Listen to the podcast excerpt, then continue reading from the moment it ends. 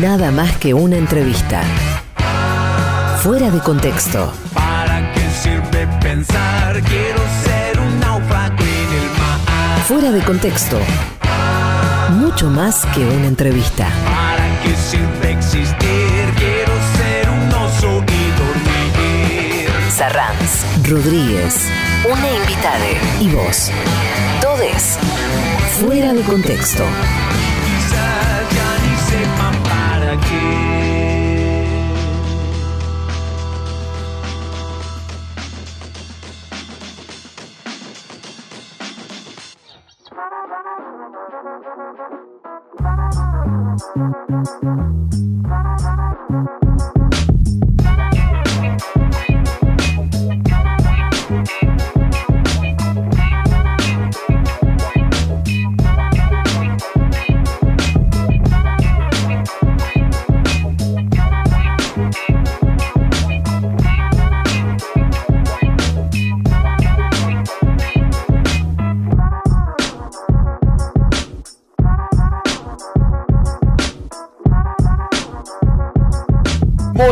Tardes, queridos amigos, queridas amigas, querides amigues. Sean bienvenidos a un nuevo Fuera de Contexto, este lujo de la charla que nos damos los sábados a la tarde aquí en el Destape Radio. Este programa que consiste en nada más que una entrevista y que es mucho más que una entrevista. Desde Córdoba les mando un abrazo nacional y popular. Soy Manuel Rodríguez y saludo, le doy la bienvenida a mi compañero en esta aventura de la entrevista desde Verazategui, el señor Luis Sarranz. Muy buenas tardes para todos, para todas y para todes. Aquí estamos comenzando este nuevo fuera de contexto luego de cápsula. Un saludo muy grande al querido amigo Nico Esquivel que nos propone esta recorrida, este viaje por, por la cultura, por los barrios, por las propuestas artísticas y culturales. Y aquí estamos comenzando un nuevo fuera de contexto hoy con una nueva entrevista de dos horas aquí en el Destape Radio.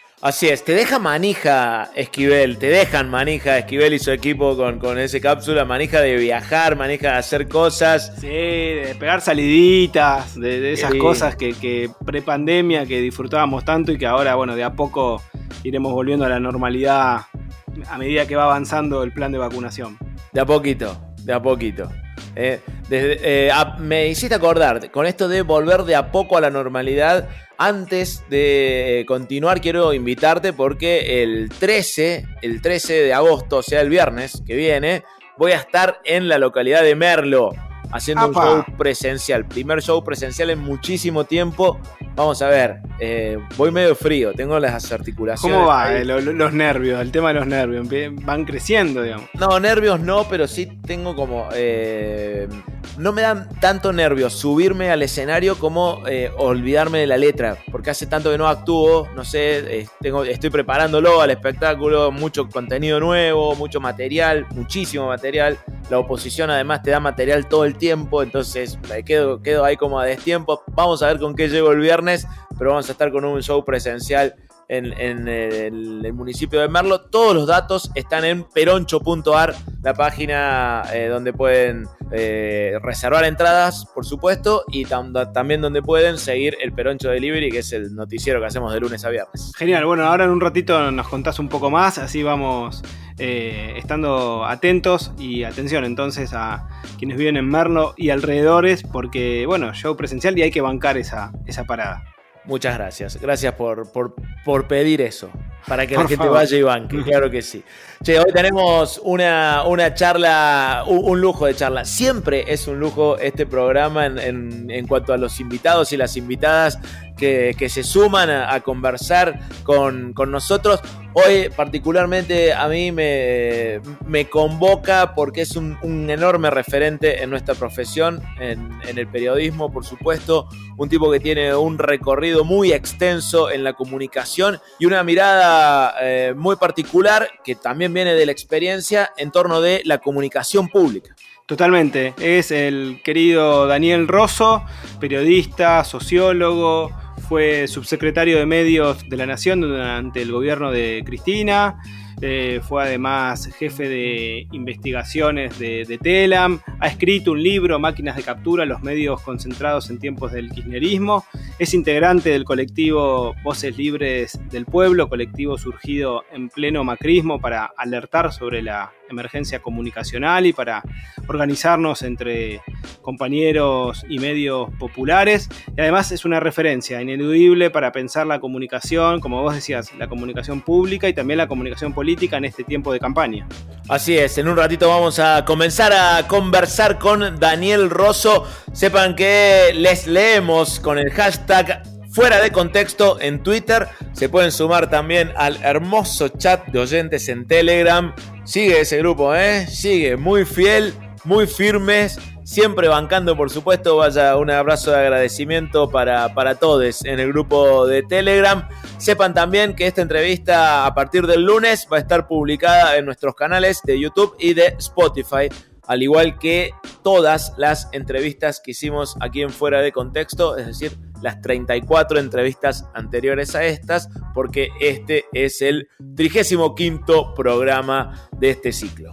La verdad que el sábado pasado, bueno, fue muy interesante el chat, muy activo a partir de la entrevista con el ex ministro de Educación Alberto Silioni. Hay muchos docentes entre los oyentes del programa y entre los integrantes del chat de oyentes, así que se iban intercambiando ahí miradas respecto de lo que iba diciendo, eh, dando fe, digamos, y aseverando también las palabras de Silioni en la realidad cotidiana de cada uno, ¿no? Eh, y eso también hace que el programa vaya trascendiendo más allá de la entrevista en sí.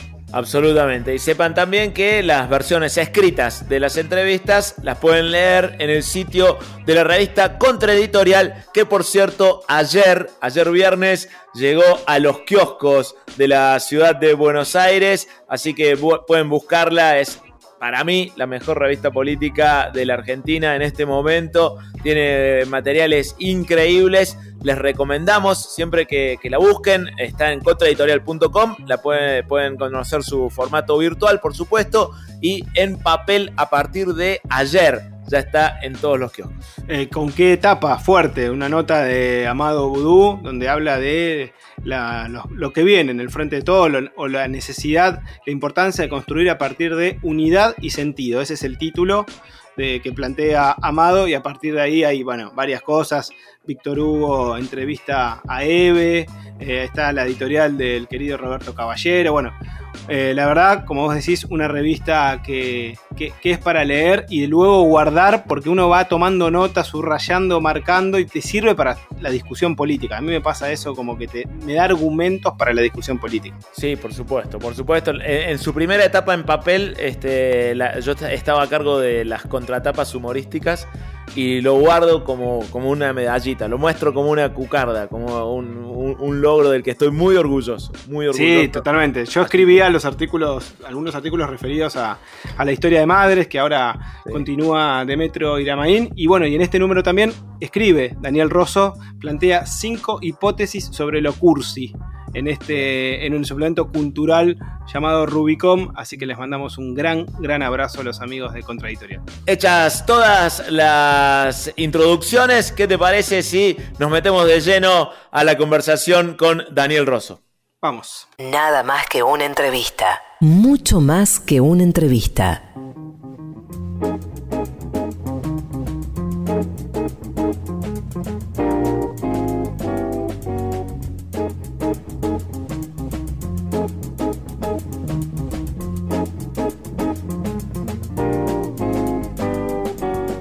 Llegó entonces el momento de presentarles a nuestro entrevistado del día de hoy.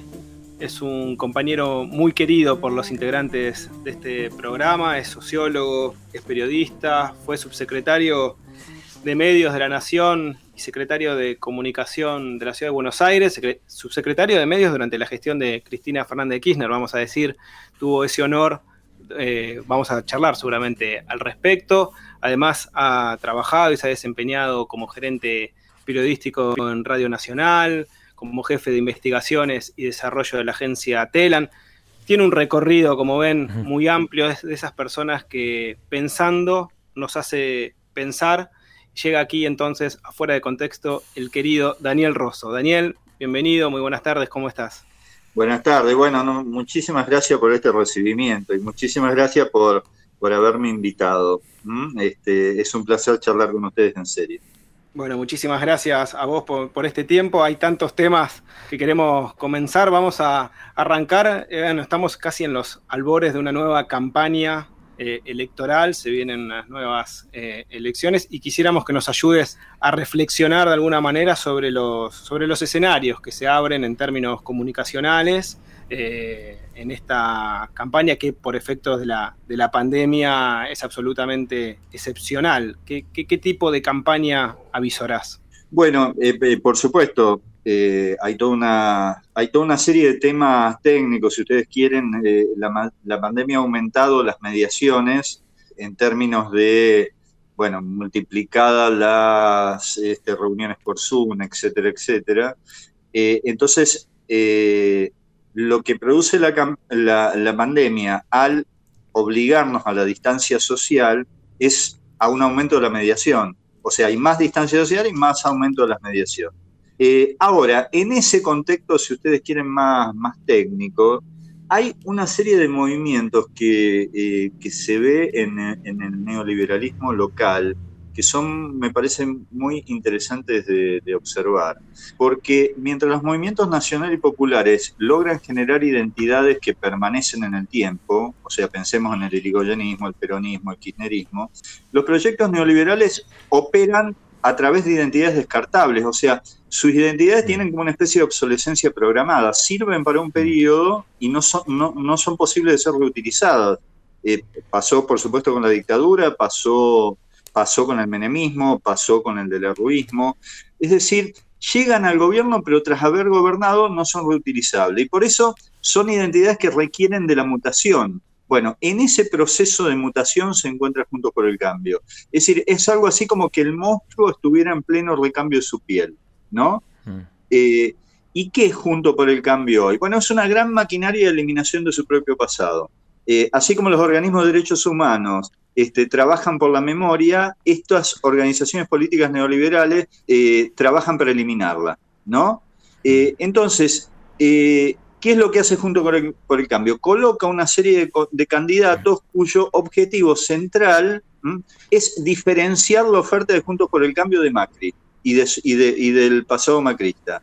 Eh, porque son candidatos que además pueden contar las historias de esas diferencias con el macrismo. Eh, qué sé yo, este, eh, frases como el rechazo de Manes al macrismo viene en el 2017, Manes nunca tuvo ninguna afinidad con Juntos por el Cambio, o por ejemplo, el caso de Tetaz, la gestión económica del gobierno de Cambiemos fue mala, este, yo nunca estuve de acuerdo con ellos. O sea, pueden efectivamente mostrar la diferencia y además contar la historia de sus diferencias con el macrismo. Mm. Entonces, bueno, se va, se va construyendo como una especie este, de sepultura mediática a donde van colocando a ese fundador del monstruo para que el monstruo efectivamente ahora se transforme en otro, ¿no? Por lo cual, no hay un trabajo sobre la memoria, sino un fuerte trabajo sobre la producción de un olvido sobre su propia existencia. Mm. Y eso me parece eh, notable porque yo creo que nunca lo vimos con la precisión con la que se está produciendo en este momento. Mm. Ustedes piensen que en tres semanas, Junto por el Cambio eliminó de la esfera mediática a su propio fundador. Imagínense si eso hubiera sido eh, posible con Perón o con Kirchner o con Cristina, con... es exactamente lo contrario. Estas son identidades que no pueden ser reutilizadas. Mm. Bueno, y eso le da a la campaña un carácter este, especial, porque efectivamente estamos con un oponente que está mutando, que está eh, poniendo en escena como práctica dominante una práctica del olvido de sí mismo, mm. porque no es del olvido de otro, es del olvido de sí, de mm. su propia historia, ¿no? Eh, inclusive no me quiero expandir mucho con esto, pero eh, hay una cosa que pasa con Martín Tetaz, por ejemplo, que es, muy interesante desde el punto de vista de la campaña, que es, un, eh, es el hombre que ellos han puesto para multiplicar los pasados, porque la operación que realiza este, este economista no consiste solo en, en, colocar la discusión económica en el futuro para que el mm. pasado de Macri quede oculto, ¿no? Hace algo más sofisticado. En lugar de eliminar el pasado este, no hablando de ese pasado, lo que hace es multiplica los pasados. Eh, ¿Cómo? Bueno, eh, este, tomando esos, esos pasados, desordenándolos y reordenándolos según distintos criterios. Por ejemplo, en una de sus últimas notas en Clarín, Tetaz nombra a seis ministros de Economía, a Martín Guzmán, a Nicolás Dujovne, a Axel Kisilov, a Martín Lustó, eh, a Roberto Labaña y a Domingo Cavallo. Bueno, y arma un ranking ahí de preferidos, ¿no? Eh, ubica como el mejor ministro de Economía Lustó, que fue quien, quien, lo, quien lo eligió a él eh, para pasar a la política, luego ubica a Labaña, luego ubica a Cavallo, luego a Guzmán, en quinto lugar a, Luz, a y finalmente a Kisilov. De ese modo, el, el modo que encuentra Tetas de diferenciarse del pasado eh, macrista es mezclando ese pasado con todos los otros pasados mm. y generando como una especie de ascendencia heterodoxa, porque resulta que el Tetaz, como representante de Juntos por el Cambio, ya no es expresión de Duhovne, sino que es expresión de Lustó, de Labaña, de Caballo y de Guzmán. Eh, ¿Y quiénes quedan fuera de ese orden? Bueno, Duhovne, mm. el macrismo, la expresión de Macri, y el kirchnerismo a través de la expresión de Kicillof. Bueno, todas esas operaciones están haciendo en ese proceso de mutación en el que está, que yo creo que no les va a alcanzar, porque no es fácil eliminar una memoria en tres semanas, pero eh, hay que tener en cuenta que con todo el sistema de medios hegemónicos a su favor están con esa operación. Y, en ese punto, Daniel, ¿te, parece importante eh, enfocarse en desactivar esa estrategia o en generar estrategias propias que, que, independientemente de lo que haga el, macrismo, bueno, intenten comunicar una propuesta electoral para, para estas pasos. Mira, yo, yo haría dos cosas ahí si, tuviera decisión sobre la campaña. Eh, este, por un lado, me parece que hay eh, como defensores de este, la memoria, acá estamos en una situación en donde habría que efectivamente hacer la operación contraria a la que ellos están haciendo. O sea, allí donde ellos quieren poner olvido, hay que poner memoria. Decía, a ver, eh, la situación en la que estamos hoy es producto de que existió este personaje que se llamó Mauricio Macri, que existió un señor que se llamó Nicolás Dujovne, que produjeron este desastre económico.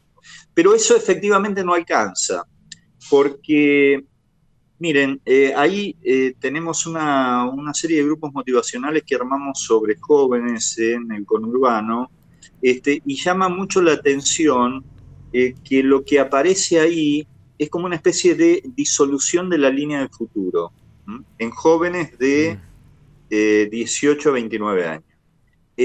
a ver, pasa una cosa que hay que tomar nota porque es muy fuerte, que es que esos jóvenes al mismo tiempo que tienen todo el futuro, porque son jóvenes, no lo tienen.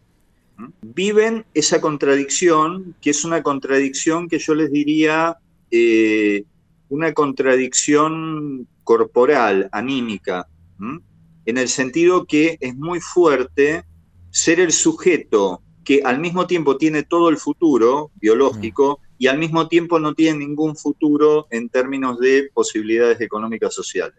Una especie de, encrucijada existencial que se expresa en que algunas categorías, nosotros vivimos como categorías económicas, esto es inflación, este, eh, falta de trabajo, etcétera, en estos segmentos de jóvenes se viven como categorías anímicas, no pasan en la conciencia, pasan en los cuerpos, hay un estado de asfixia, porque efectivamente tienen eso que todos queremos tener, que es futuro, pero al mismo tiempo no lo tienen.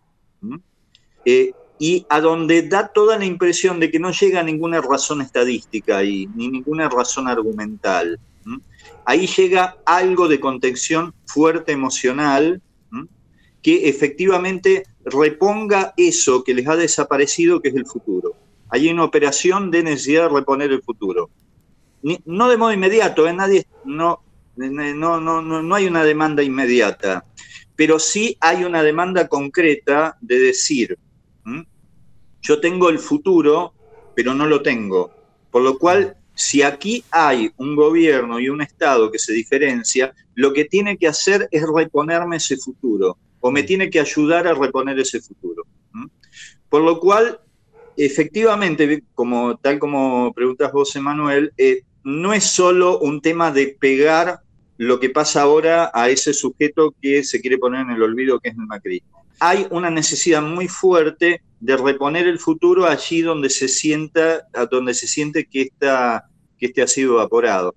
Inclusive, otra cosa que a mí me llama la atención en estos estudios, que es que producto de las múltiples, de, todas las universidades, del conurbano, eh, hay ahí una especie, un segmento juvenil que cuestiona lo que pasa desde la misma lógica del mérito, no desde afuera, criticando la meritocracia, sino desde adentro la lógica del mérito. Son los que dicen, che, a ver, yo hice todo lo que me pidieron. Estudié, me esforcé, trabajé mientras estudiaba, cuidé a mis hijos mientras estudiaba, listo, acumulé mérito. Se supone que el mérito es algo que se intercambia, que el mérito es como una especie de moneda, tiene valor de cambio. Yo acumulo mérito y después voy al mercado de trabajo y me dan un buen trabajo. Bueno, acumulé todo el mérito y eso no pasa, ¿no? Este, eh, ¿Dónde está el mostrador en donde yo este dinero que acumulé, que es mérito, lo voy a intercambiar por futuro? ¿Dónde están las mesas donde se intercambia mi mérito por futuro? Dirían estos jóvenes, ¿no? Bueno, ahí hay muchos procesos complejos que nosotros mismos como gestión los generamos nosotros generamos ahí una locura enorme y, potentísima.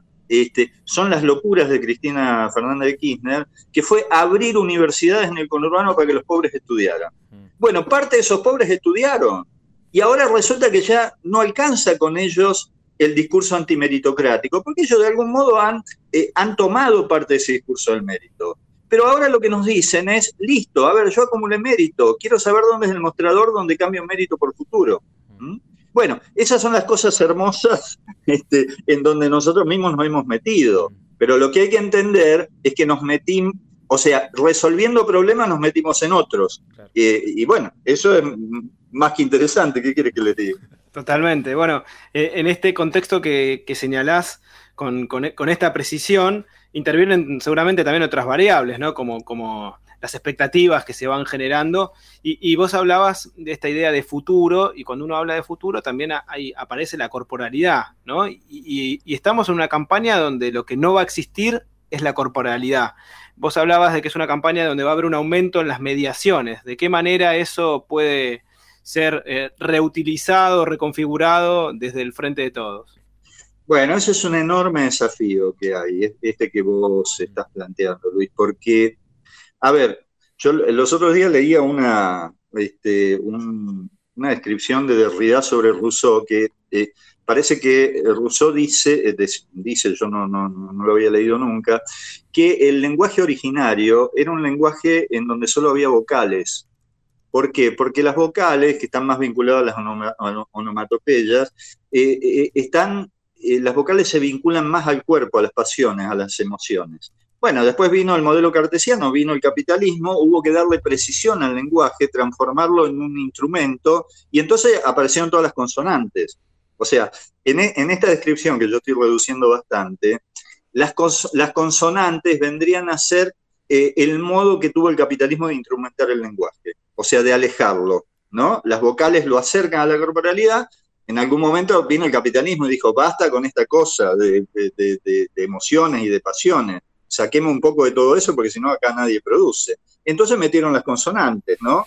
Eh, obviamente lo estoy reduciendo, pero entonces metieron las consonantes y ese lenguaje se alejó.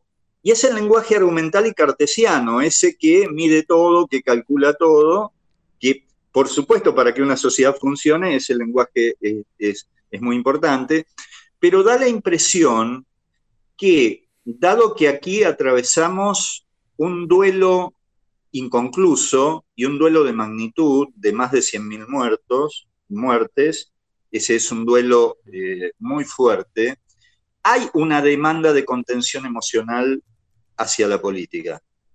Hay una demanda de, eh, a ver, háblame con vocales, este, usa menos las consonantes, ¿no? Este, a ver, háblame un poco más con vocales, decime a ver ¿qué vas a hacer por mí? Porque la verdad es que yo estoy un poco desesperado mm.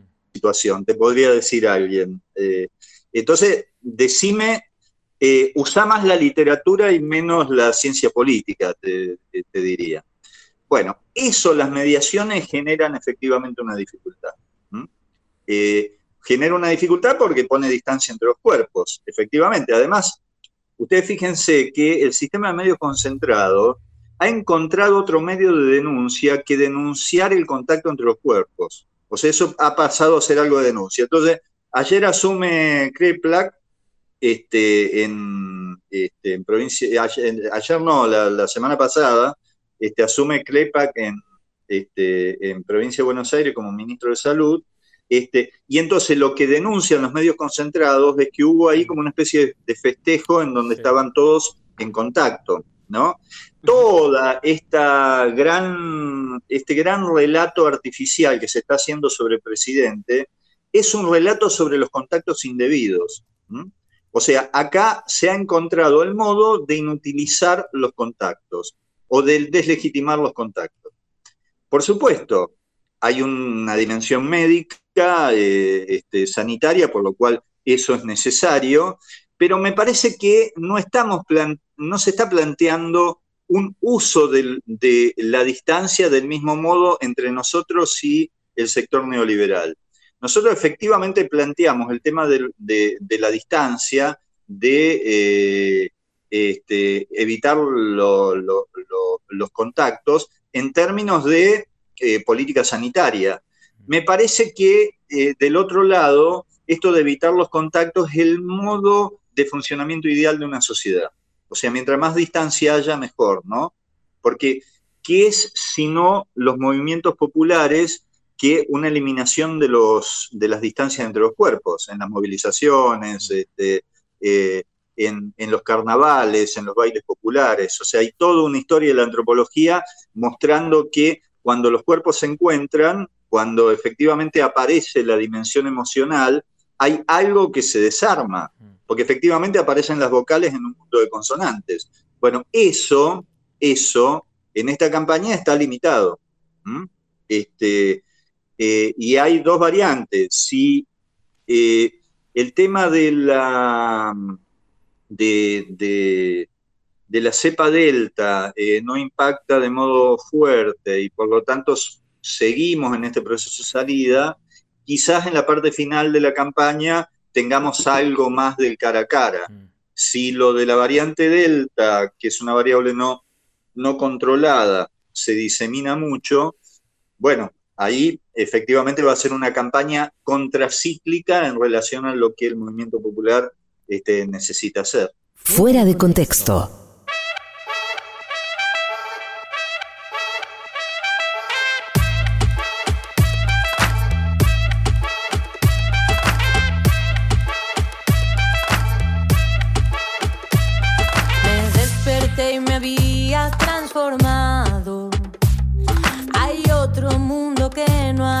mirado.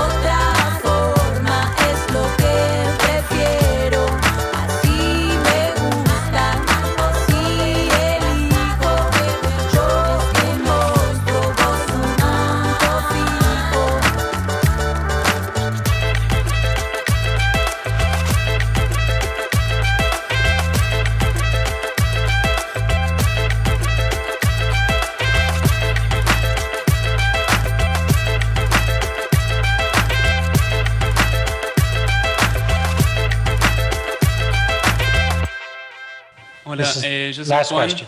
ah, de Argentina también, y también me siento muy privilegiado de poder este, ser uno de los pocos argentinos que puedo hacerle preguntas. Ay, y ahora voy a contestar yo quería... Fuera de contexto. El privilegio de la charla.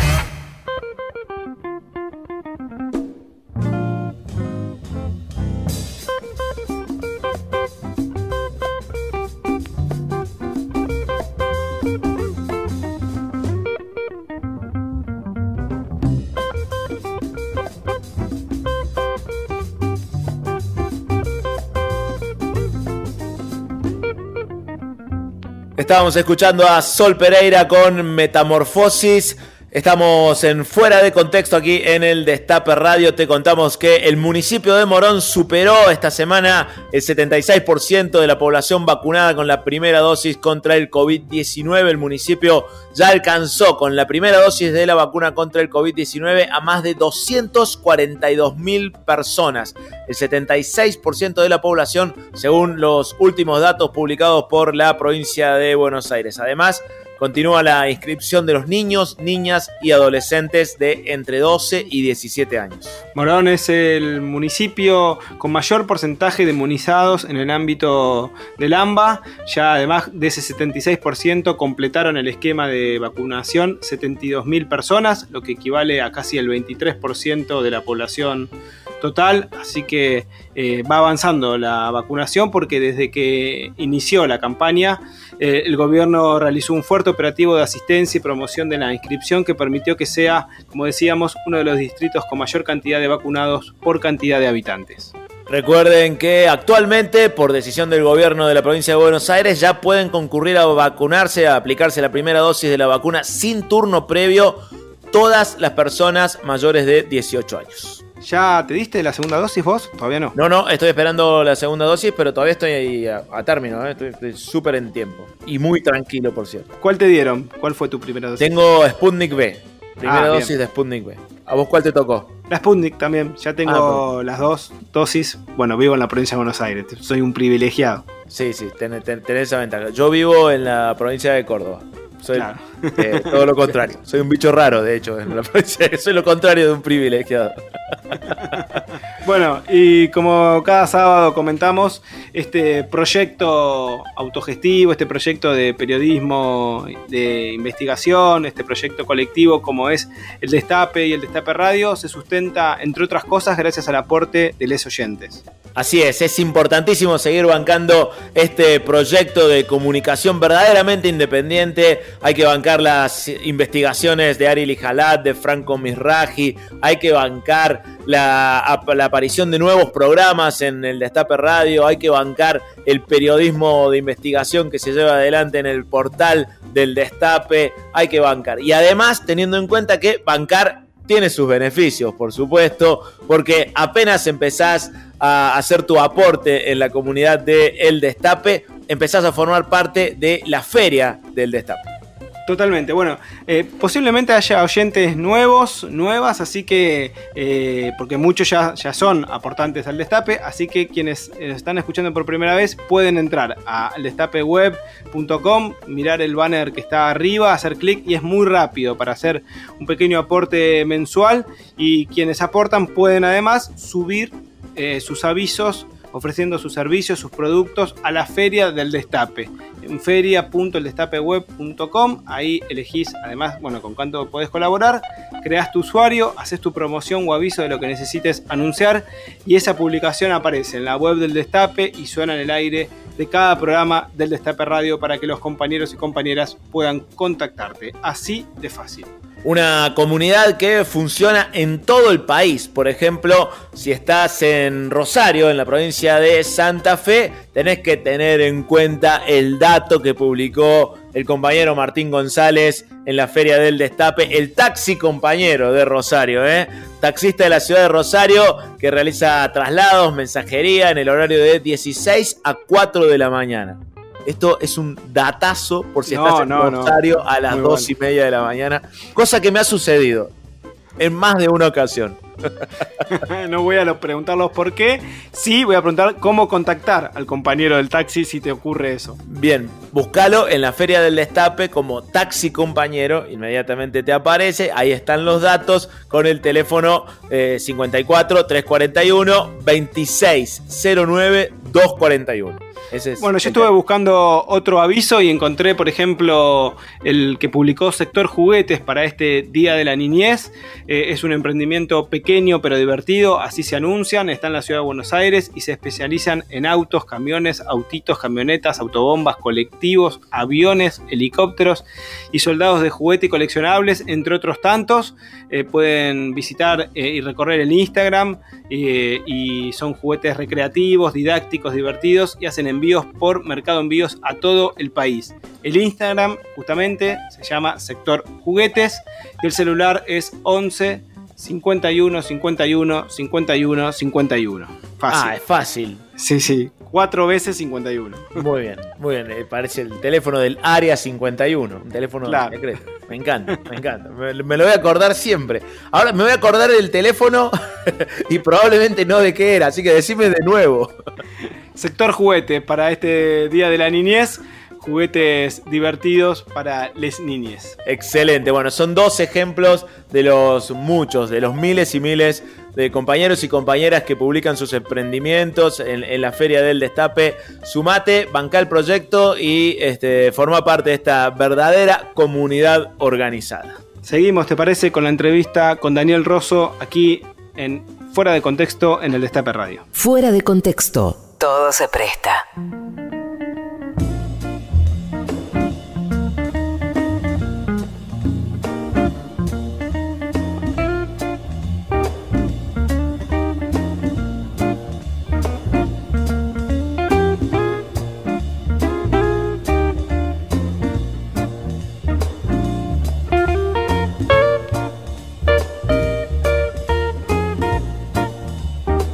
Seguimos en Fuera de Contexto, estamos aquí en el Destape Radio conversando con Daniel Rosso.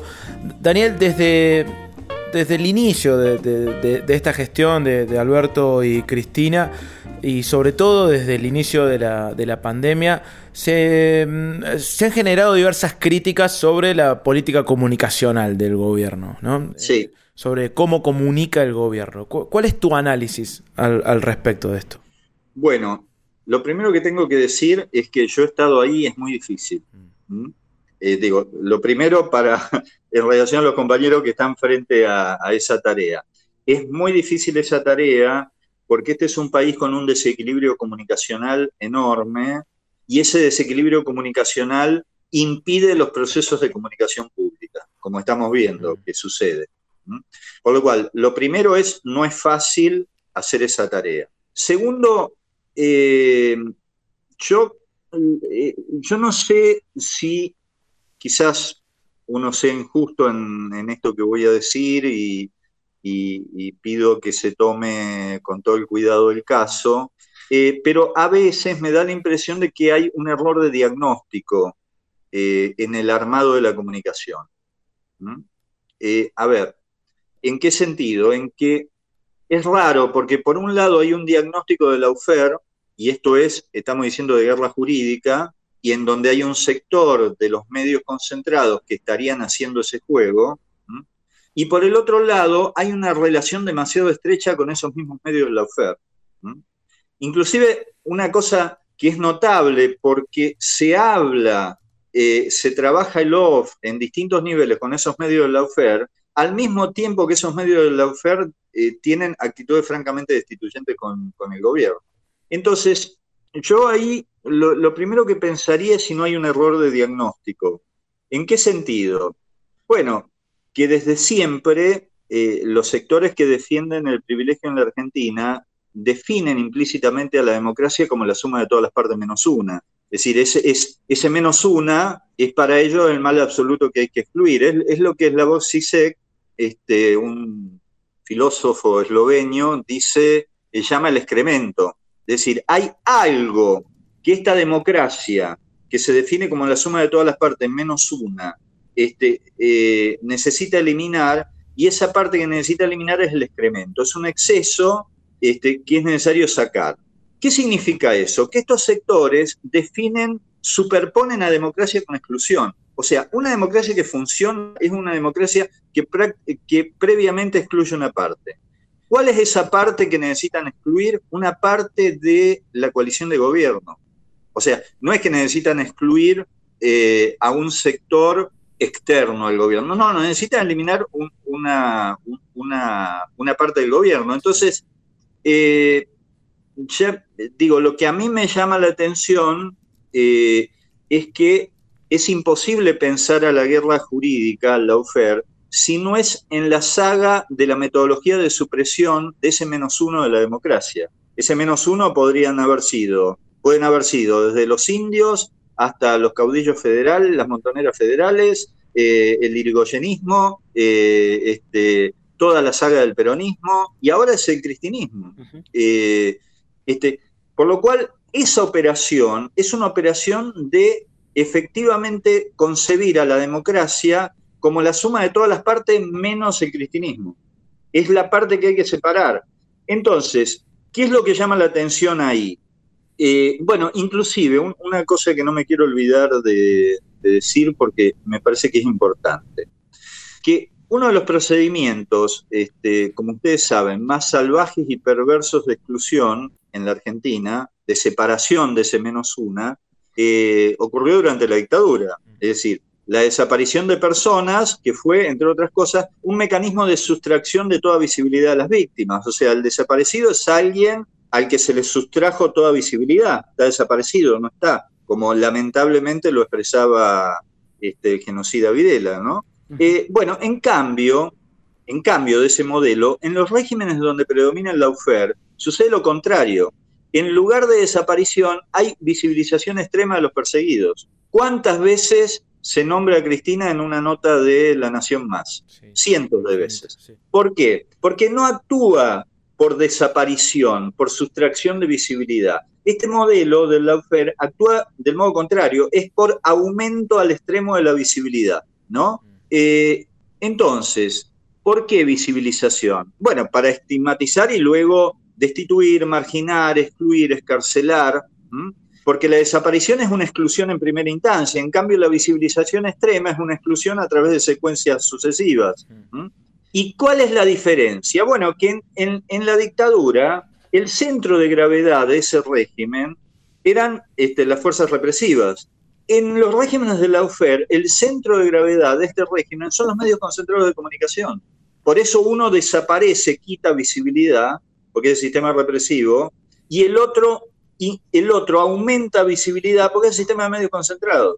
Entonces el sistema de medios concentrados está en el centro del aparato de exclusión de ese menos una. No es que es algo que está este, ahí de modo lateral, está en el centro. Entonces, cuando uno ve, por ejemplo, lo que pasó durante la selección de los candidatos eh, este, eh, en las últimas semanas, antes del cierre de lista, en donde por un lado se la vio a Cristina haciendo un alegato este, en donde ese alegato era contra las distintas articulaciones del lawfare, esto es decir, contra eh, el lawfare como sistema articulado de algunos jueces, eh, eh, buena parte del sistema de medios concentrados, algunos sectores de los servicios de inteligencia, un sector de la política, un, un sector de la economía transnacional que este, Cristina definió como, los fondos buitres. Bueno, todo ese sistema a quien Cristina denunciaba en su alegato este, eh, y que estaba operativo en el mismo momento en que Cristina denunciaba, porque en tiempo real se tomaba el discurso de Cristina y se lo destituía.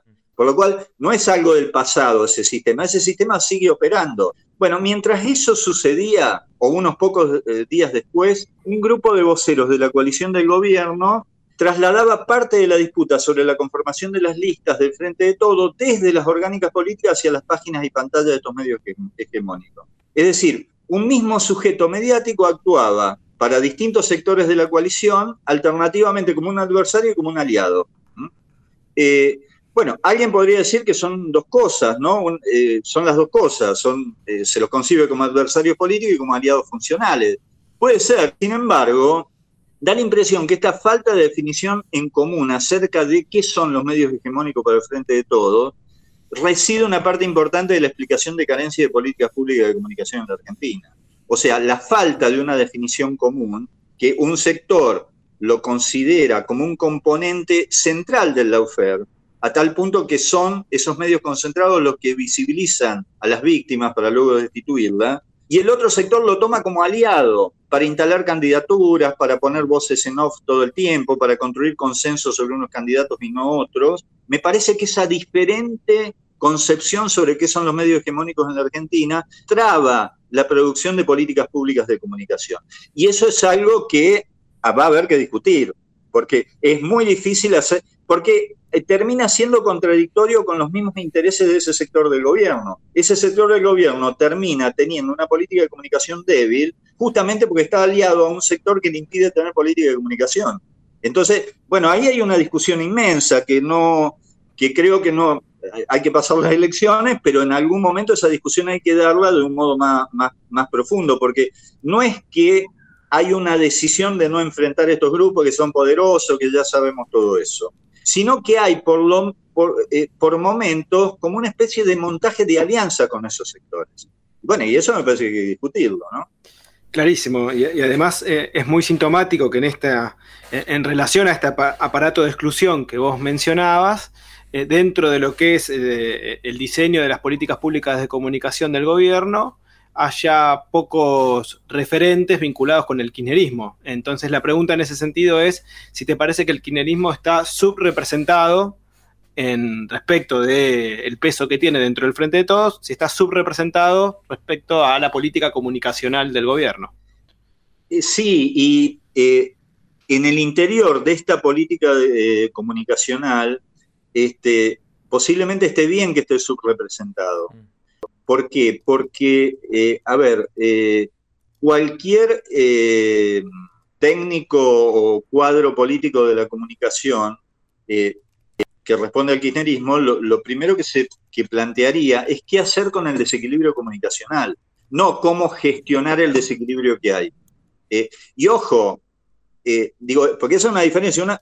un tema es cómo gestiono este desequilibrio, cómo gestiono mi comunicación a partir de no tocar en absoluto el desequilibrio de comunicación existente, o inclusive contribuyendo a agrandarlo. Y otra cosa es cómo yo gestiono, cómo pongo como parte de la gestión de mi comunicación resolver parte del desequilibrio comunicacional que hay. Porque digo, el desequilibrio comunicacional en la Argentina lo que quiere decir es que de un lado hay 11 jugadores y del otro hay 5. Eh, o sea, si se termina ganando una elección es porque ellos son horribles haciendo política. Va, no son horribles, hacen una política en contra de la mayoría. Y las mayorías este, en algún momento se dan cuenta y le votan en contra. Pero si fuera por aparato comunicacional contra aparato comunicacional, eh, digo, más allá de todo el esfuerzo se hace de este lado, etc. Entonces, a ver, ahí puede haber distintas variantes en términos de cómo resolver el desequilibrio comunicacional puede haber variantes de, decir, repongamos la ley de medios, este, terminemos con los decretos de Macri, que eso podría ser una salida. Otra salida sería, o puede, hasta puede ser complementaria, pero si no quieren ir tan a fondo, bueno, a ver, una política real, articulada y potente de fortalecimiento del, sistema de medios populares, comunitarios y pymes en la Argentina. Pero una política consistente, fuerte, eh, con un sistema de cuadros que la administre todos los días, que efectivamente se proponga construir un nuevo sujeto comunicacional en la Argentina. Que por un lado haya un sistema de medios concentrados como hay y un sujeto comunicacional alternativo, popular, profesional, este, eh, en donde haya medios comunitarios y medios de gestión privada también, pero efectivamente con una política estatal que no tenga ningún tipo de prejuicio ni de vergüenza en términos de poner el Estado a desarrollar eso. O sea, ¿qué les quiero decir con eso? Que tiene que haber una, a mi juicio, tiene que haber una política comunicacional para resolver parte del desequilibrio de la comunicación en la Argentina. Después discutimos cómo. Si, bueno, no, este, a ver, no nos queremos pelear con los medios concentrados. Bueno, puede ser. A ver, hasta yo estaría dispuesto a aceptar ese punto de partida. Ahora, decime qué hacemos para fortalecer al otro sector y no como eh, este, políticas periféricas, de que doy un fondito acá, otro allá. No, no, una política, una política. Una política que tenga objetivos, que diga de acá a dos años vamos a hacer que este sujeto comunicacional tenga una voz este, que llegue a todo el país, este, eh, eh, profesionalizada, con capacidad de disputar audiencias. Eso me parece que es algo que necesariamente hay que discutir. Y, en ese punto, Daniel, quería preguntarte, porque se, ha instalado en algunos sectores de, la militancia nacional y popular, de los que me asumo parte, la, idea de, que la pauta oficial, y específicamente la pauta oficial en, Clarín y, en La Nación, es un modo en que el gobierno financia a sus propios opositores, financia a sus terroristas. ¿Qué, tan cierto es esto desde tu perspectiva? Bueno, hay un, eh, los algunos de los, de, los que hoy están en la, eh, dirigiendo la Secretaría de Comunicación te dirían lo más probable es que es una cuestión defensiva porque si no son objeto de judicialización, como ya pasó con el kirchnerismo, etcétera, etcétera. Eh, y puede ser, puede ser. Ahora, lo que a mí me parece es que la acción destitutiva, porque cuando uno dice laufer, uno no está diciendo algo que pasó. Uno tiene que entender que eso está pasando, que hay un sistema de medios en la Argentina que quiere fundar una democracia de todas las partes menos una. Y que por lo tanto lo que hacen es superponer democracia con exclusión. Y hay un sector al que necesitan excluir. Y que resulta que ese sector es un componente de la coalición de gobierno. Entonces, el otro sector de la coalición de gobierno, este, tiene que tomar nota de que eso, de que eso pasa. Este, y entonces es necesario ahí tener una política efectivamente de, este, de una democracia comunicacional. Digo, no, no, no, se puede abandonar el objetivo de construir una democracia comunicacional. Eh, menos eh, menos en, las situaciones actuales de aumento de las mediaciones, de mayor distancia social, etcétera, etcétera. Ahora, eh, yo me, parece que eso termina siendo como una cosa muy sugestiva, porque efectivamente, mientras se da mucho dinero a esos medios, esos medios en ningún caso abandonan la actitud destitutiva. Y, lo hacen a través de, este, bueno, de una serie de operaciones que, que, son permanentes. ¿Qué sé yo? A ver, eh, una de las operaciones eh, es, es, el tema, ellos lo que hacen es sustituyen las cadenas argumentales, pobre Habermas, pobre los que pensaron la esfera pública de la modernidad, eh, era un lugar en donde se discutían argumentos, razones políticas. Ellos lo que hacen y se ve mucho en La Nación Más y se ve mucho este, en, varios, en varios programas del Grupo Clarín, lo que hacen es sustituir cadenas de argumentos por eslabonamientos de metonimias o por eslabonamientos este, hiperbólicos. A ver, lo explico más eh, con más detalle. Eh, ¿qué, ¿Qué quiere decir eslabonamientos hiperbólicos? Bueno, consiste en tomar un conjunto de figuras Cristina Kirchner, La Cámpora, este, y mostrarlo como que están en avance permanente y por lo tanto en crecimiento permanente y por lo tanto en expansión eh, eh, permanente. Eso que está en permanente expansión finalmente se transforma en una especie de mal absoluto.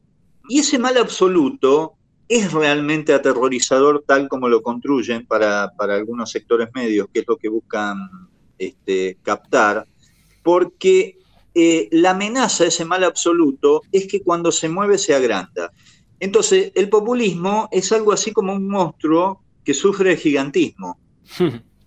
Es una figura hiperbolizada, exagerada, en avance permanente, a lo cual es necesario ponerle límites, por lo cual hay un llamado permanente a ponerle límites a esa figura hiperbólica.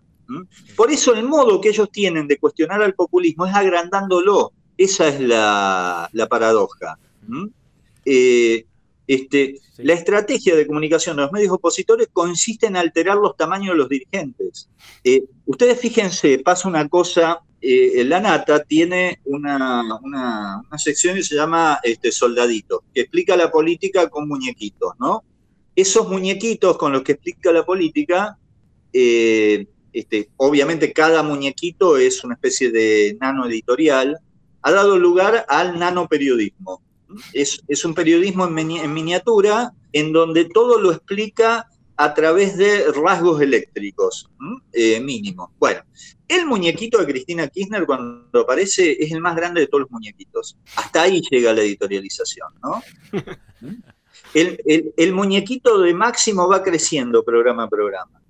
Es el monstruo, el mal absoluto, ¿no? Que efectivamente eh, eh, su, eh, su mayor carácter aterroriz- aterrorizador no es como Freddy Krueger que aparece en los sueños. No, no. El populismo, el problema que tiene es que en la medida que se mueve se agiganta.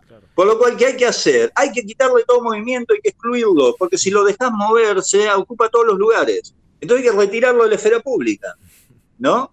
Pienso, pienso en la tapa de La Nación del lunes, que era un, ejemplo muy concreto de lo que estás diciendo, esto de el kirchnerismo pasará a controlar el Congreso si supera el 40% de los votos. Es como eh, acusar al kirchnerismo de querer ganar las elecciones. Total, pero el problema que tiene el kirchnerismo es que gane. O sea, el gran problema de este populismo es que es un populismo que es un oximorón, porque es un populismo eficaz. ¿m? Y es un oximorón, ¿no? Porque supone que el populismo es este, la chantada, la brutalidad.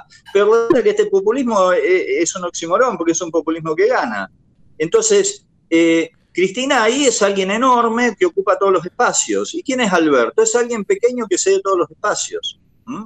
Eh, pero ¿para qué se cambia el tamaño del kirchnerismo entonces? Bueno, para transformarlo, para transformarlo en quien destruye el componente liberal de la democracia. Lo- los norteamericanos, que siempre inventan categorías para explicar el despojo, eh, han, eh, y, y algunos de nuestras mentes de la ciencia política este, dominante lo repiten hasta el hartazgo, han inventado el término iliberal, las democracias iliberales, o sea, las democracias que destruyen el componente liberal. ¿Para qué lo inventaron ese término? Bueno, para explicar a Trump.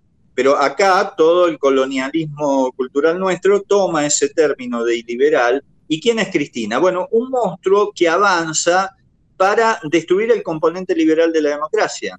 Es decir, allí donde el liberalismo propone el poder distribuido, el kirchnerismo, de acuerdo a estas versiones, quiere el poder concentrado. Ahora, ellos hablan de que hay que mantener al poder político distribuido, ¿ah? no dicen nada del poder económico. ¿Mm? Digo, a ver, ¿cuál es la razón por la cual el poder político tiene que estar distribuido y el poder económico no tiene que estar distribuido?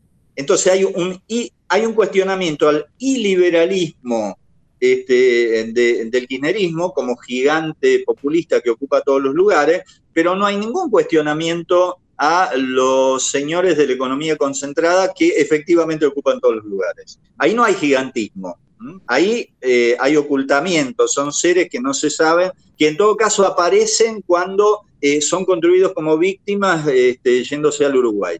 Que ustedes fíjense la pobreza del relato, ¿no?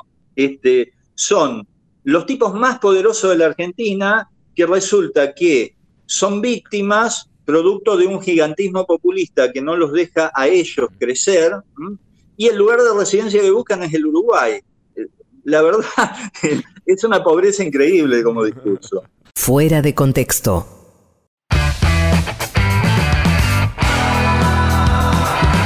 Nada más que una entrevista. Fuera de contexto. ¿Para qué sirve pensar? Quiero ser un náufrago en el mar. Fuera de contexto.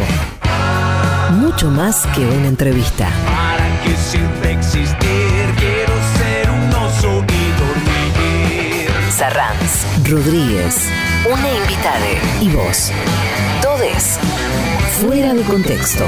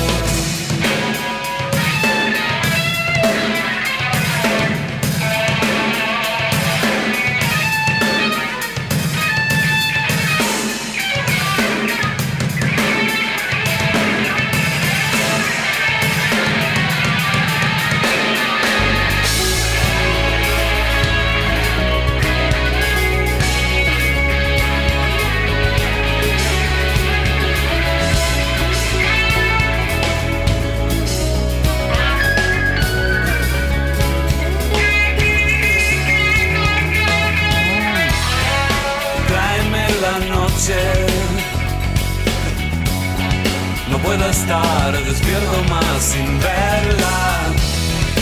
Tráeme la noche. No puedo estar despierto más sin verla. No puedo estar despierto más sin verla.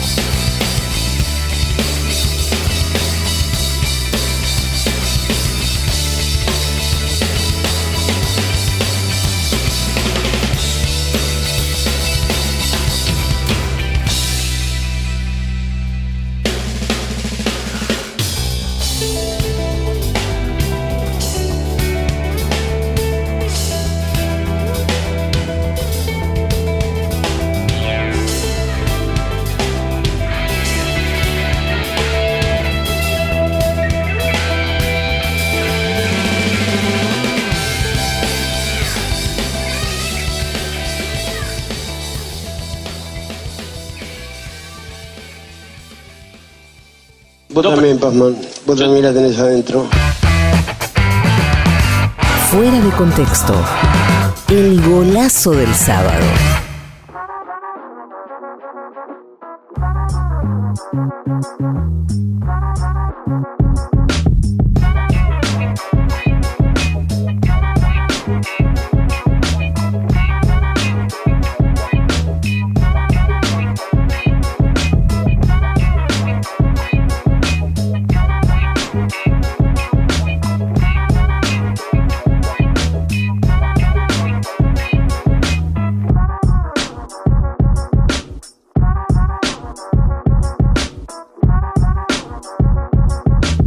En Fuera de Contexto, estamos conversando con Daniel Rosso, en un ratito continuamos la, la, conversación, continuamos con la charla muy interesante, nos podés seguir con el hashtag Fuera de Contexto en Twitter, en el chat de oyentes de Telegram. También podés enviarnos mensajes, sumate, lo encontrás como Fuera de Contexto Chat, así de fácil y le das unirse y chao. Bueno, hay que contar algunas cosas de la gente que nos ayuda a poner al aire este programa todos los sábados aquí en el Estape Radio. Por ejemplo, Fatica, que bueno, eh, continúan las obras de la nueva cancha profesional de fútbol 11. Qué lindo esto. Esto es en el Centro Social, Deportivo y Cultural y de Formación Néstor Kirchner. Ah, le ponen a todo Néstor Kirchner, no puede ser. Estos son kirchneristas, cuca cucas. Sí. bueno, en honor a, al más grande futbolista de todos los tiempos, al barrilete cósmico, esta nueva cancha va a llevar el nombre de Diego Armando Maradona. Ah, que, a, a, ver, el centro social deportivo se llama Néstor Kirchner y la cancha Diego Maradona. Ah, tiene todo para triunfar. No, no puede errar un pase. bueno, este campo de fútbol, en, de fútbol 11 fue hecho según medidas reglamentarias profesionales para que las y los trabajadores del cuero puedan entrenar y practicar este deporte de forma profesional. No, uno privilegiado realmente. No, por supuesto, por supuesto. Eh. Fatica, que es la Federación Argentina de Trabajadores de la Industria del Cuero y Afines eh, y que nos acompaña siempre, siempre están ahí, Ospica, Fatica, bancando eh, afuera de contexto. Totalmente. Bueno, y aprovechamos también para enviar un cálido abrazo a los compañeros de, y compañeras de ATE Capital, que también bancan este programa y hacen posible que fuera de contexto salga al aire cada sábado. Así es. Eh, me quedé pensando en que, ¿sabes por qué eh, los compañeros de Fatica y Ospica le pusieron Néstor Kirchner al Centro Cultural, Social, Deportivo y Diego Maradona a la cancha? ¿Por qué? Porque les da el cuero. Vamos, seguimos charlando con Daniel Rosso mejor, ¿no? Dale. Nada más que una entrevista. Mucho más que una entrevista.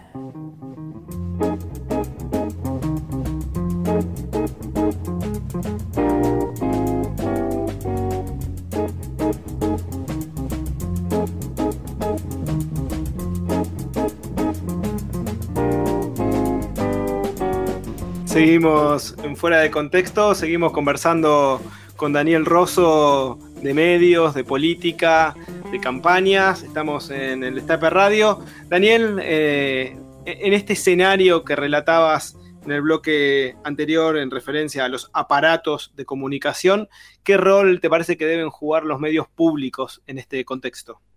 Bueno, a ver, yo, yo creo que el rol de eh, este, eh, algo así como eh, ante la crítica de que se transformen en medios este, gubernamentales. Ahí también existe un término, que es la gubernamentalización de los medios públicos. Se supone que nosotros, es lo que nosotros hicimos con 678, etcétera, etcétera. Bueno, suponte que eso sea un problema. Me gustaría discutirlo, pero ponele, ponele que eso es un problema, que los medios públicos no tienen que estar gubernamentalizados.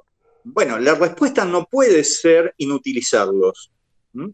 Entonces, ante el riesgo de que me digan que los gubernamentalizo, entonces los inutilizo. ¿Mm? Me parece que no, que ahí hay que pensar, si no se quiere el modelo de 678, ¿qué modelo alternativo se tiene para los medios públicos en un escenario de desequilibrio comunicacional como el que tenemos? Porque si hubiera un escenario de equilibrio comunicacional, bueno, está bien, no, no pasa nada, pero acá tenés un fenómeno de desequilibrio notable. Entonces, de ese punto de vista, la respuesta a la crítica a la gubernamentalización, que de nuevo, ¿no? El kirchnerismo, ese gigante que coloniza todo, colonizó los medios públicos. Bueno, la, la, respuesta a esa crítica no puede ser inutilizarlos y que sean medios residuales, que no escucha nadie o que no ve nadie.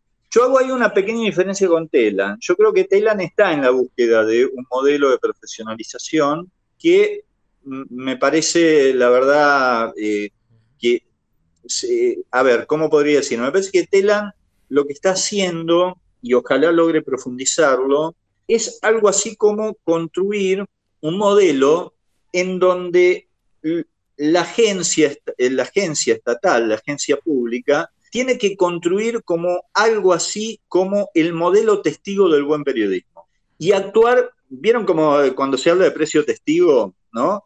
De que el Estado tiene que establecer el precio testigo de un producto para que el resto no pueda diferenciarse mucho de eso. Bueno, yo creo que hay que crear el valor testigo del buen periodismo. Y eso, hay que y eso me parece que Telan está en esa búsqueda y no me parece mal. Es algo así como al desastre de, de Clarín, al desastre al que se está plegando la nación, este, al desastre de parte de la esfera periodística que han transformado la esfera del periodismo en una esfera de operación política, construir en los medios públicos el mejor estándar de comunicación posible, el mejor estándar de profesionalización periodística posible.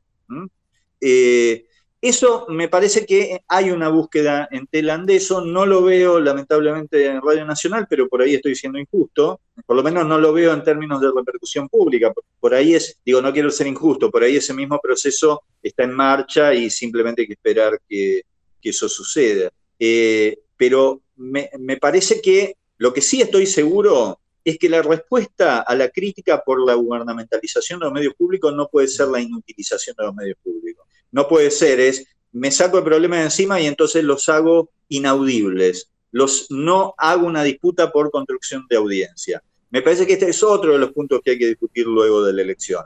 ¿Qué vamos a hacer con los medios públicos? Y además no aceptando en los medios públicos el menos uno de la democracia, ¿eh? porque eso es otra cuestión. Es este, la, la, democracia que pensamos para los medios públicos reproduce esta lógica de la democracia de todas las partes menos uno. No, este, a ver, pienso un sistema de medios públicos con todas las partes representadas, es decir, con el kirchnerismo representado también.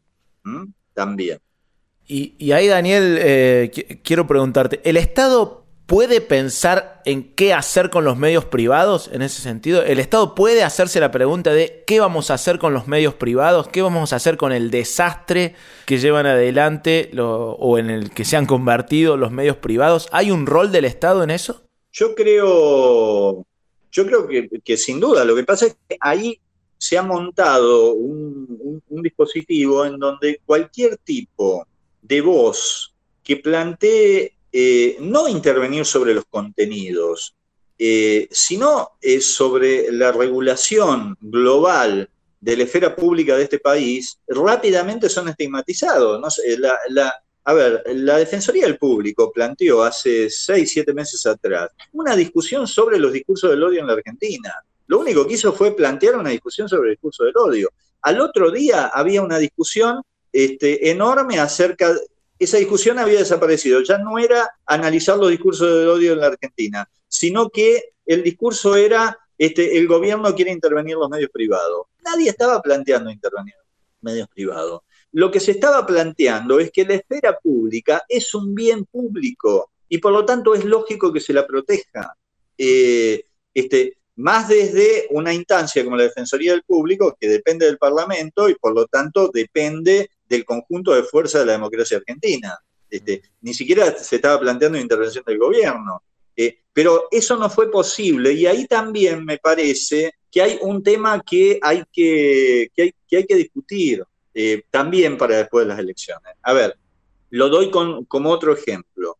Eh, yo integro una cátedra que este, hicimos un seminario en la carrera de comunicación de la UBA que se llamó sobre la oferta.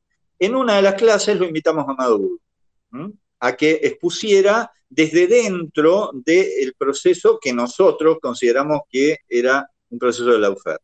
Obviamente puede existir otras voces que digan eso no es, eh, eso no es este, un procedimiento de la oferta. Bueno, está bien.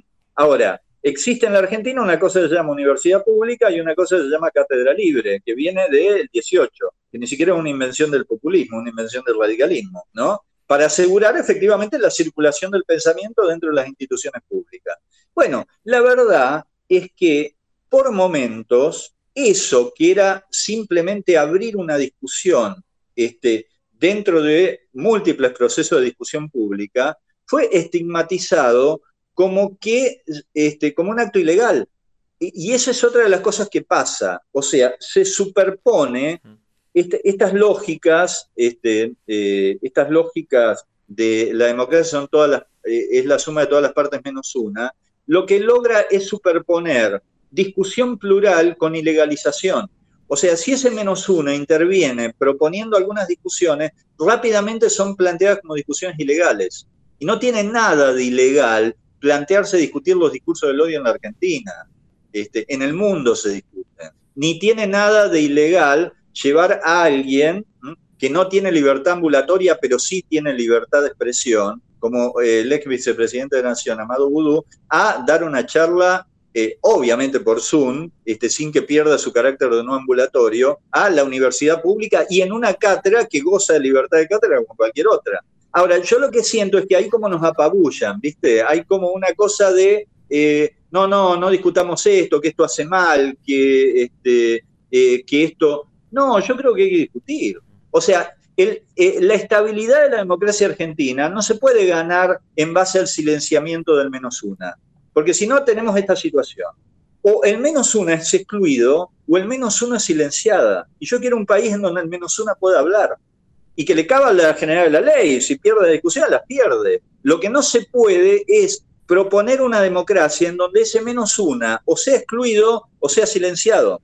Claro, es muy interesante esto que estabas diciendo porque retomando la pregunta que decía Emanuel respecto del rol o el papel que puede jugar el Estado para regular a los medios privados, durante muchos años, durante eh, décadas, digamos, el agente censor eh, era el Estado. Siempre nos presentaban que el único agente que podía ejercer la censura era el Estado.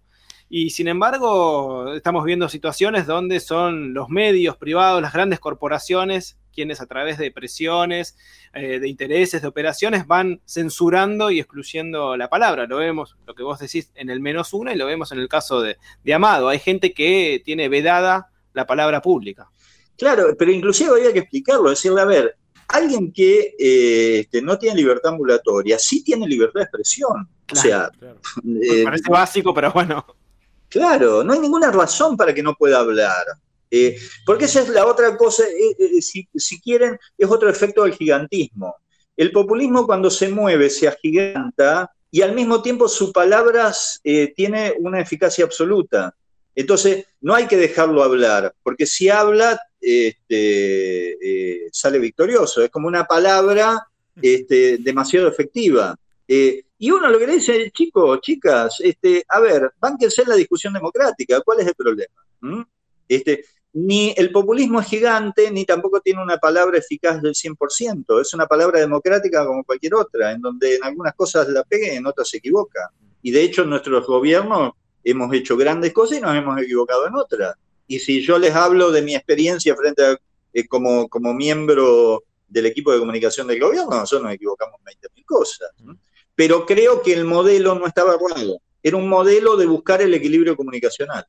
¿Qué, representa en, ese escenario, qué, desafío particular representa para, el Estado la, cuestión de la posverdad, de las fake news, de, los trolls, que parecen ser eh, herramientas siempre muy a favor de las corporaciones?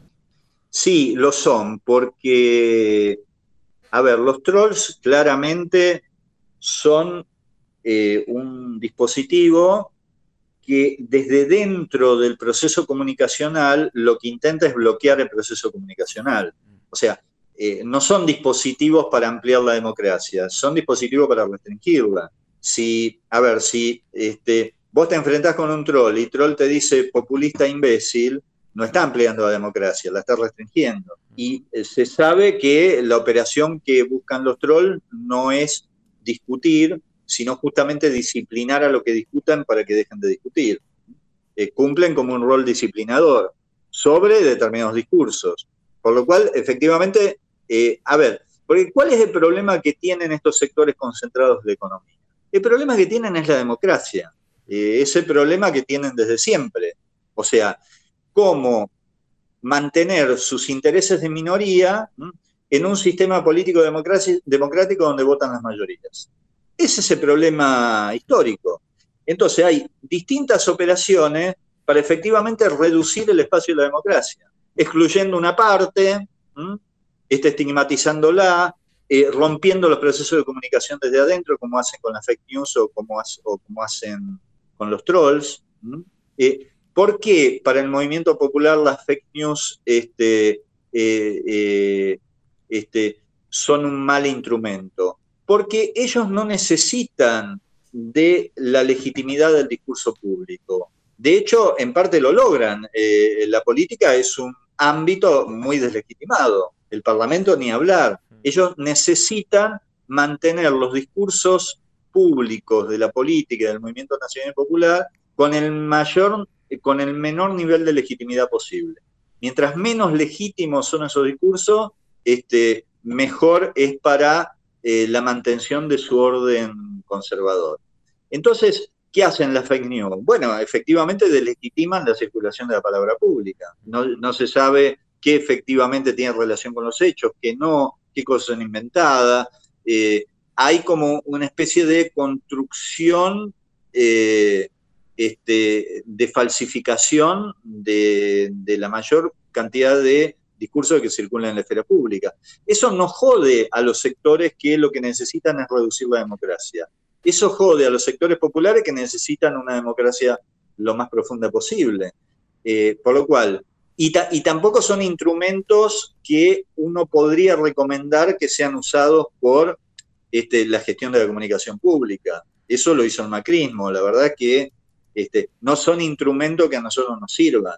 Ni la fake news, ni los trolls, ni, ni nada de eso. Nosotros necesitamos agrandar la democracia, no restringirla. El siestero de los sábados. Fuera de contexto.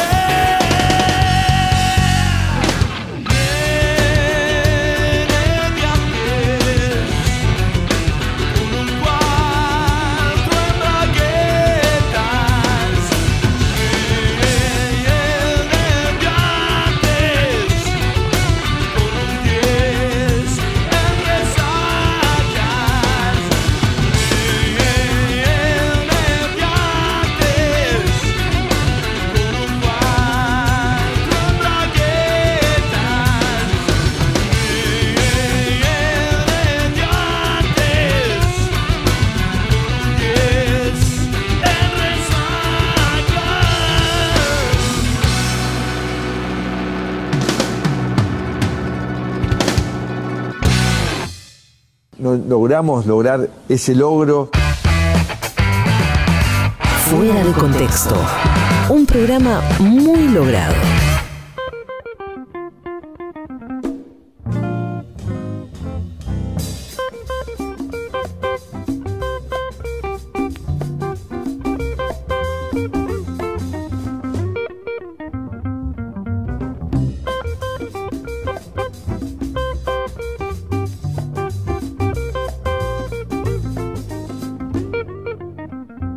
Continuamos en Fuera de Contexto. Muchas gracias a la gente que nos escribe usando el hashtag Fuera de Contexto en Twitter. Muchísimas gracias por el afecto y por, por bancar, por supuesto, este proyecto. Queda un ratito más de conversación con Daniel Rosso, ya enseguida vamos a continuar. Decía Sema al inicio que se viene show en Merlo, todavía falta, pero estaría bueno recordar las coordenadas y demás. Así es, pueden buscar en peroncho.ar todos los datos, vamos a estar en el municipio de Merlo, ahí en la agrupación Néstor Kirchner de Merlo, ahí a metros de la estación de tren, muy cerquita de la estación de, de, de, Merlo, haciendo este espectáculo el viernes a las 19. Bueno, va a arrancar un poquito más tarde.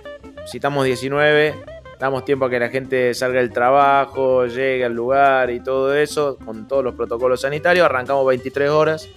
Y eh, buscan todos los datos ahí en peroncho.ar y pueden hacer las reservas, por supuesto. Único show eh, de este fin de semana y de mucho tiempo de Peroncho. Entonces, ¿qué día? El viernes, pero no el próximo viernes, claro. El, el, viernes, sí, el viernes. O sea, no ayer, sino el próximo viernes. Muy bien, excelente. Bueno, déjame que agradezca también porque nos llegó el libro Llevaré su nombre, La hija desobediente de un genocida, libro de Analía Kalinek que edita Marea Editorial y que tiene que ver con, con la historia de esta compañera, eh, hija de un genocida, una de las fundadoras del colectivo Historia Desobedientes y una de las entrevistadas, además de fuera de contexto, ¿no? Así es, el decimoquinto programa hicimos cuando estábamos en, en marzo, que le dedicamos eh, fuera de contexto al mes de la memoria. Eh, fue una de las, de las entrevistadas en ese, en, ese, en ese contexto, hay que decirlo, valga, la, valga la, redundancia y la aparente contradicción. Pero una entrevista muy fuerte, muy emocionante, contando su historia, su historia de lucha y, y, su presente, que también la tiene ahí en la trinchera, siempre peleando por memoria, verdad y justicia. Totalmente, bueno, en editorialmarea.com.ar pueden obtener el libro y además leer los detalles y también ya está siendo distribuido en todas las librerías del país, así que le agradecemos muchísimo a Marea y a Analia por, por este libro que vamos a leer eh, muy entusiastamente. ¿Cómo es el título del libro? Llevaré su nombre, la hija desobediente de un genocida. Ella había contado en el programa acerca de la decisión de mantener su apellido. Claro, porque el debate dentro del colectivo es eh, si cambiarse el apellido o no, y ella explicaba por qué sí, sí. Eh, sostenía su, el apellido de su padre genocida. Sí. Bueno, buenísima la invitación a, a, la lectura. Continuamos conversando con Daniel Rosso, estás en Fuera de Contexto. Nada más que una entrevista mucho más que una entrevista.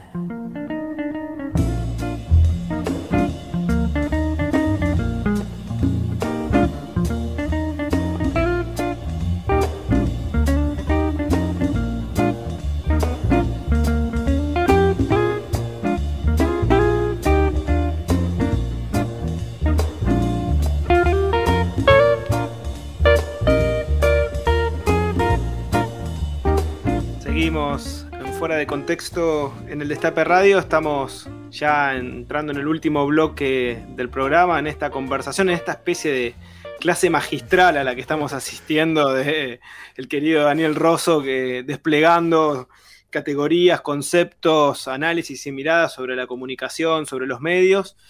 Eh, queríamos preguntarte, Daniel, hay como un fenómeno global que es el crecimiento de estos discursos de odio, estos discursos de la derecha extrema, y lo vemos también en situaciones que eso se manifiesta luego en, en el poder, ¿no? Con Trump, Bolsonaro y demás, y que habitan en el debate público. Acá lo vemos en plena pandemia con discursos muy instalados, reducidos, pero amplificados respecto de eh, la infectadura, el tema de de, las vacunas como método de control, eh, estos discursos medios terraplanistas, ¿cómo, cómo te parece que se pueden eh, de alguna manera romper y, generar el debate respecto de estos discursos con este sesgo tan marcado.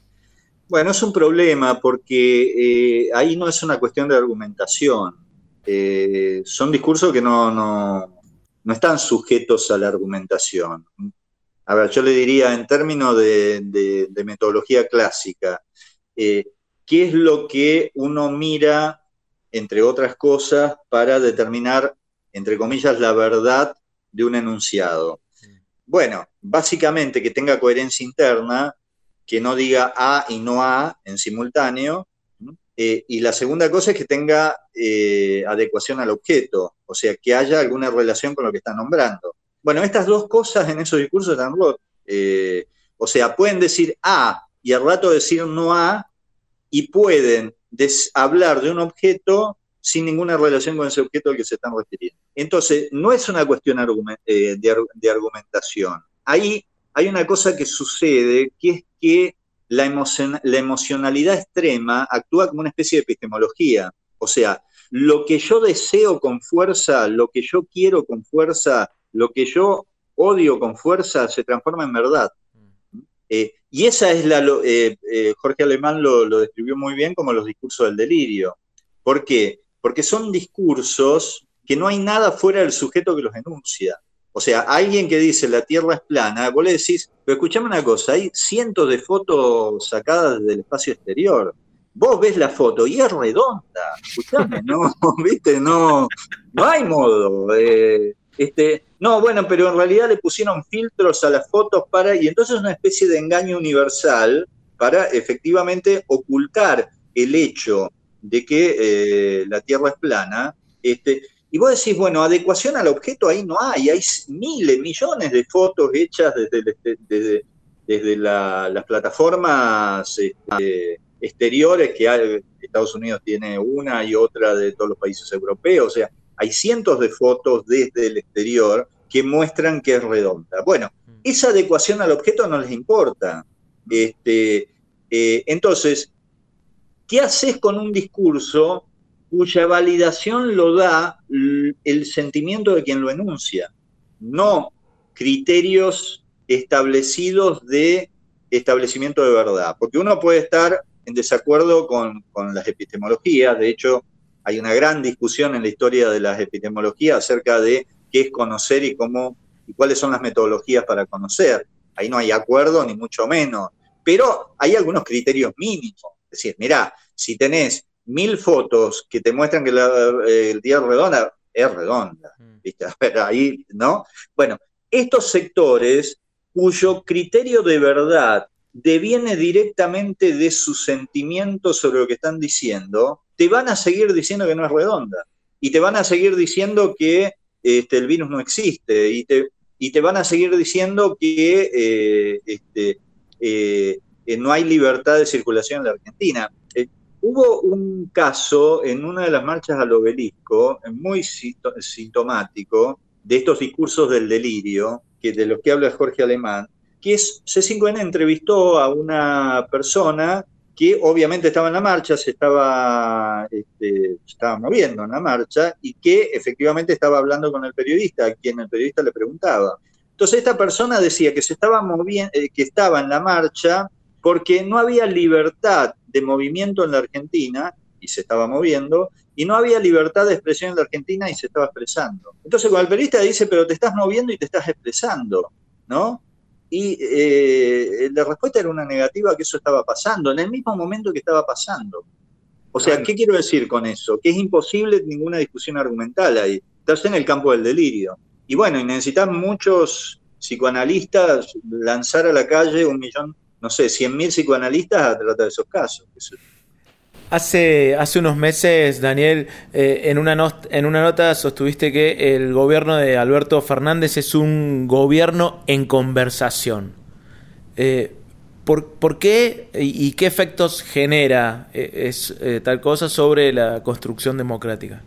Bueno, hay, hay, hay un tema ahí que es, es la idea del consenso total que no, sé, no digo que sea la idea de Alberto, digo, es lo que muchas veces eh, termina pasando con, algunas políticas públicas. Por ejemplo, el macrismo tenía esa idea de que eh, si en una sociedad todos los sujetos son racionales, lo que hace esa racionalidad común es que siempre lleguen a acuerdos. Siempre llegan a acuerdos. Es, obviamente, para que esa sociedad racional existe, primero hay que excluir el sector irracional. ¿Quién es el sector irracional? Bueno, el kirchnerismo, ¿no? En, ese sentido, las múltiples tapas de la revista Noticias, mostrándola como bipolar, como este, eh, loca en ese momento presidenta, tenía esa lógica de efectivamente marcar cuál era el sector irracional de la Argentina, la cual había que excluir para que efectivamente hubiera una conversación infinita entre seres racionales. Bueno, el problema es que esa es una línea de la teoría política, otra línea de la teoría política lo que dice es que eh, no hay acuerdo entre todos los seres racionales todo el tiempo, sino que hay un residuo que siempre es conflictivo, que tiene que ver con el interés diferencial. Hay un sector que tiene un interés, hay otro sector que tiene otro interés, y eso, eso es, en esos intereses no se ponen de acuerdo. Entonces, quiere decir que hay una dimensión que va más allá de la conversación, que es el uso de la fuerza. Ahora, ¿qué quiere decir el uso de la fuerza? Este, ¿Golpearse? No, no, el uso de la fuerza, o sea, es este, un sector que efectivamente usa el gobierno no solo para que se llegue a acuerdos racionales, sino que en algún momento lo que dice es, como acá estamos fuera del acuerdo racional y hay una disputa entre intereses distintos, yo como gobierno arbitrariamente voy a decidir qué sector tiene el interés. Por ejemplo, Vicentín, ¿quién tiene el, ¿quién tiene el interés? Todo el sector del cooperativismo que quedó afectado por la decisión de, los dueños de ese momento o los dueños de ese momento eh, que no querían este, la intervención del Estado. Bueno, en ese punto, que es un punto que en términos de teoría política, digamos, diríamos indecidible, o sea que no se puede decidir, ahí aparece básicamente lo político. ¿Qué diferencia, ¿Qué diferente de la política? La política es la administración del Estado, administrar la conversación pública. Lo político es el Estado interviniendo en aquello que es indecidible, en donde la conversación no lo resuelve, y que lo que prima es a qué sector vas a beneficiar. Entonces, en Vicentín vos tenías dos posibilidades, o seguir conversando, o un Estado que dijera, no, mira, este, está todo bien, pero la razón lo tienen los cooperativistas y vamos a ir a fondo. Ay, me van a hacer este bloqueo. Bueno, vamos a ver quién tiene más fuerza. Si ustedes bloqueando, o nosotros el Estado Nacional llevando adelante esta política pública. Bueno, esa dimensión del conflicto me parece que también es necesario este, pensarla. O sea, acá no, hay, no es posible pensar la conversación sin relaciones de fuerza. No es posible pensar el consenso sin los conflictos. No es posible pensar los acuerdos sin los desacuerdos. Hay una dimensión que está más allá de todo y que es la dimensión del desacuerdo. Si ustedes me preguntan, a ver, ¿para qué sirve la política? A mí me parece que la política no sirve para pensar el acuerdo, eso es muy fácil. La política sirve para pensar el desacuerdo. ¿Qué haces cuando no nos ponemos de acuerdo? ¿A qué sectores que están en desacuerdo beneficias y a cuál no? Y ahí es donde hay que, eh, paradójicamente, ahí es donde tenemos que ponernos de acuerdo. Es en qué entre qué sectores que desacuerdan uno apoya y a cuáles no apoya. E, e, el, honor, el gusto que, nos dimos con, esta clase magistral de, política, de comunicación. Acá llega una pregunta de un manifestante en el obelisco que te escuchó hablar sobre estos discursos del delirio, que dice entonces que por qué si la Tierra es redonda le decimos planeta. Si, no habría que decirle redondeta. No, no. Tienes razón. Olvídalo, pero bueno. Tienes razón, lo que pasa es que quien le puso el nombre es un terraplanista. Claro, así se hace infinito. Bueno, Daniel, muchísimas, pero muchísimas gracias por este gustazo que nos dimos de poder conversar y a través de tu palabra ampliar los, los horizontes de, la reflexión y del pensamiento. No, muchas gracias a ustedes por, por la conversación, la charla y además saber que esta es una expresión más pero es, posiblemente sea una expresión, entre muchas otras, de ese menos una, que este, ustedes tienen la, este, la, buena predisposición de dejar que se exprese, no solo a través de mi palabra, sino a través de la palabra de ustedes. Así que Este, y ustedes saben que este es un discurso estigmatizado, que si la máquina de captura lo tomara, agarraría cosas laterales para efectivamente eh, burlarse de lo que estamos diciendo, etcétera, etcétera. Pero bueno, es la historia de la resistencia de, de las minorías culturales. Daniel, ha sido un verdadero gustazo conceptualizar la, realidad argentina de, tu mano. Te mandamos un enorme abrazo. Un abrazo grande y muchas gracias, en serio. ¿eh? Chao. Fuera de contexto, todo se presta.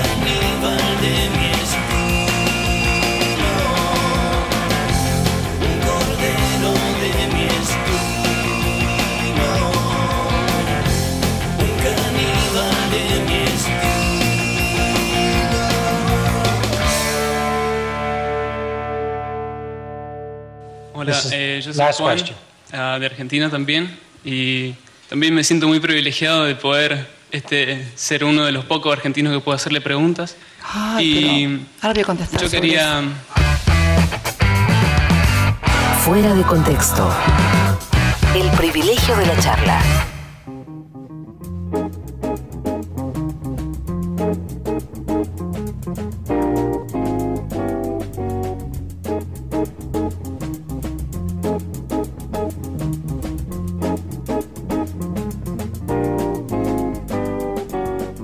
Y con los redonditos de ricota llegamos al final de este fuera de contexto. Muchísimas gracias nuevamente a Daniel Rosso por el rato, por la claridad conceptual, por la generosidad también para compartir sus conocimientos, sus pareceres, sus opiniones aquí en este programa del Destape Radio. Soy uno de, quienes va a volver a escuchar la entrevista cuando la subamos a Spotify y a YouTube para eh, refrescar los conceptos que fui anotando mientras hablaba Daniel. Qué claridad, ¿no? Que, la verdad que qué importante cómo va señalando el mapa de la comunicación política del país y los marcos de acción eh, que tenemos como desafío de acá adelante, ¿no? Viste que es uno de esos tipos que vos vas escuchando y todo el tiempo decís, claro, pero claro, pero claro. Es como eh, tiene una hermosa capacidad y muy, generosa, además, insisto, en este en, este, en esta cuestión de la generosidad conceptual, porque es de los tipos que saben ponerle nombre a algo que vos sabías sin saber que lo sabías, ¿no? Totalmente. Tenés como una percepción de que está ocurriendo algo y no sabes cómo conceptualizarlo, cómo ponerle un nombre. Viene Daniel Rosso y lo hace, le pone, dice, acá lo que está pasando es esto y vos decís, por supuesto, Tenés razón. Tal cual, decís tal cual. Claro, tal cual, tal cual. Exactamente, exactamente. Bueno, muchísimas gracias a Pocho Monasterio, el editor, diseñador gráfico, arquero volante cuando falta uno, jugador de toda la cancha. Muchísimas gracias a él y al productor de este programa, el señor Nico Colombo, que bueno, estará contento esta semana con algunos resultados futbolísticos que se dieron y que no te tienen contento a vos. No, pero bueno, pasaron de largo, digamos. Son, cosas, son cosas que pasan. Patearon tres veces al arco y, fueron en los penales, patearon tres veces en los penales. En los penales. Increíble partido. Bueno, le mandamos un abrazo a Nico Colombo, por supuesto, que estará muy contento. Y ¿Qué, más querías decir? No, hacemos extensivo también el agradecimiento a la familia de El Destape Radio y a los oyentes que sean también quienes sostienen este programa y que nos llena de satisfacción leer sus mensajes en Twitter, en el chat de oyentes, los intercambios que además nos hacen eh, enriquecer el programa. Claro que sí. Un saludo especial también para Roberto Navarro que esta semana volvió al aire, volvió con sus explosivas editoriales. Cada editorial un trending topic de quilombo. Me encanta. Me encantó esta semana de Roberto, fue brillante. Bueno, siempre, siempre brillante. Eh, tenía este, este condimento extra de volver a escucharlo tras sus semanas en que no estuvo al aire. Bueno, y eh, ahora llega nada más y nada menos que Milagro, a quien como cada sábado le enviamos un abrazo muy grande y exigimos su inmediata libertad. Así es, 2023 días de mm, privación ilegítima de su libertad lleva a la compañera Milagro Sala. 606 de esos días, inconcebiblemente, están ocurriendo durante un gobierno popular, durante un gobierno peronista. La prisión de Milagro Sala es ilegal, debe ser dejada sin efecto de inmediato. Este reclamo hacemos cada vez que tenemos la oportunidad, por supuesto, y es nuestra manera de dejar con un abrazo el aire del el destape para los compañeros y compañeras de la Tupac desde Jujuy llega a Resistiré. Nosotros nos volvemos a encontrar el próximo sábado con un nuevo Fuera de Contexto. Les invito también el martes a las 21, La Barbarie. Estamos con el Rubio Peronista, con Luana Pascual, con Jas Mosquera, con Andrés López. Y después el sábado a las 16 haciendo aquí junto a Luis Arranz Fuera de Contexto. Hasta el sábado que viene, querido Luis. Hasta el sábado, Emma. Saludos a todos y todas. Nos encontramos entonces el próximo sábado a las 16 horas.